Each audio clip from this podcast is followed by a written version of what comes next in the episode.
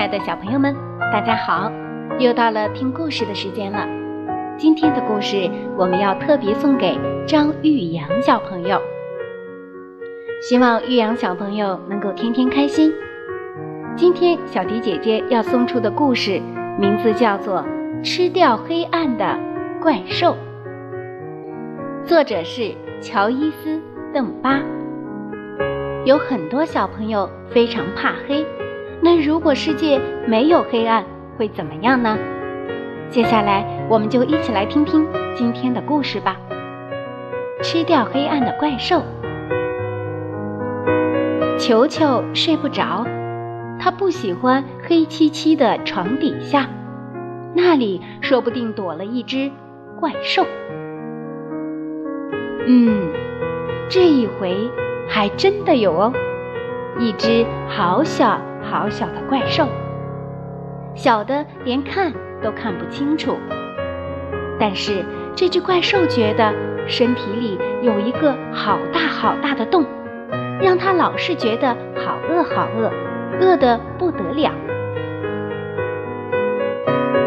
它试着咬了一小口床底下的拖鞋，呀，难吃死了。它咬了一口玩具车，哎呦！牙齿好痛。接着，他发现了一个好东西，是个盒子。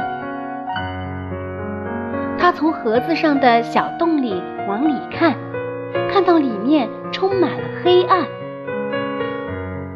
他把黑暗从盒子里吸出来，吸的一点儿也不剩，太好吃了。怪兽稍稍变大了一点点。但他还是觉得好饿，他看看四周，想再找些东西吃。他发现床底下有一大片黑暗，怪兽一口气把这些黑暗全部都吃光光，它舔遍所有的角落，舔得一干二净。怪兽又变大了一些，但他还是觉得好饿。于是他把藏在柜子里的黑暗吃光光，又把窗帘褶皱里的黑暗吃了个精光。怪兽变得越来越大，越来越大，但他还是觉得好饿。于是他从球球的家里溜了出去，到别人的家里去找更多的黑暗。他发现地窖里、阁楼上和烟囱下。全都装满了黑暗，他把这些黑暗全都吃掉，舔得干干净净。他还发明了一些新奇有趣的吃法。他把黑洞洞的黑暗果酱抹在烤焦的面包片上，他好喜欢好喜欢这种黑黑的三明治。他最喜欢吃井里黑漆漆的水熬成的浓汤。还有水沟里黑不溜秋的泥，煮的炖菜。接下来，他找到了兔子窝，把里面的黑暗全部吃了个精光。还有狐狸洞，嗯，真是世间美味。然后他又找到了一个大山洞，里面的黑暗多得不得了。他把这些黑暗一块一块挖出来。一口一口啃干净，但是他还是觉得好饿好饿。他把森林里还能找到的所有的黑暗吃的一点儿也不剩，再把火山坑底的黑暗全部吞下肚。当然，怪兽变得越来越大，越来越大。他还是觉得好饿好饿。他以为他已经把世界上所有的黑暗都吃光了，然后他看到夜晚来了，哎，真是没法说。他又一口气将夜晚的黑暗全部吞了下去。他一股脑儿把月亮周围的黑暗吃掉，让月亮不再闪闪发光。他又把星星周围的黑暗全都吃光，令星星。也不再亮晶晶。现在已经完全找不到一丁点儿的黑暗了，没有黄昏，没有黎明，没有阴影，也几乎没有梦了。到处都是光，又强又刺眼的光。怪兽坐在一个寂寞的星球上，觉得非常忧伤，因为它没有黑暗可以吃了。它望着地球，地球看起来非常明亮，但是也非常忧伤。这下子没有了黑暗，猫头鹰就不会在夜晚醒来。它们睡得好久，又睡得好沉，睡到不停地从树上掉下来。萤火虫根本懒得出门，反正也没人看得见它们。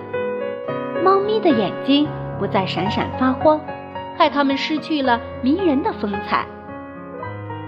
刺猬因为亮得刺眼，看不清东西，老是撞到一起。狐狸没头没脑地扑向大石头。本来应该倒挂着的蝙蝠，竟然直挺挺地站在树上。熊也感到很难过，不晓得到底发生了什么事。然后怪兽听到从遥远的地方传来一阵阵奇怪的声音。一个叫球球的小男孩哭得好大声，他睡不着，所以大哭。但他为什么会睡不着呢？因为实在是太亮了。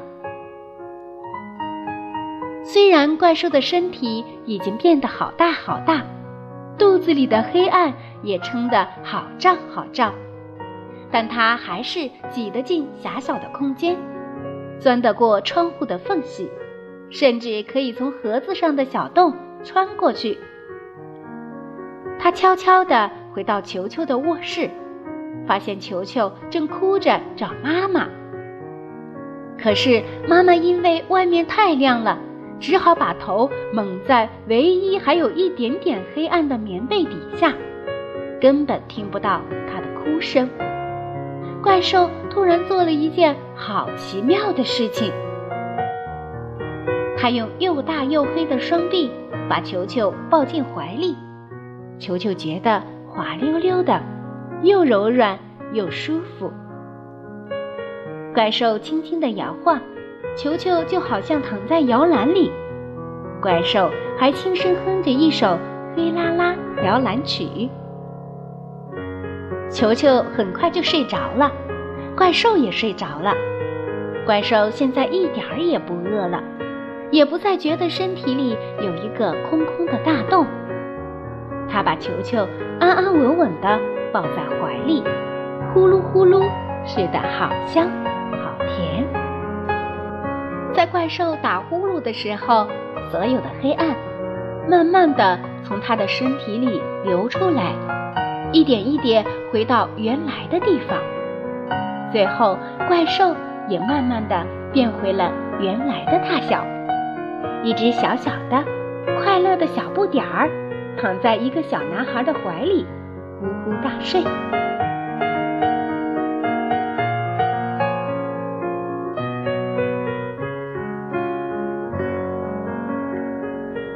亲爱的小朋友们，这就是小迪姐姐今天为大家讲述的《吃掉黑暗的怪兽》。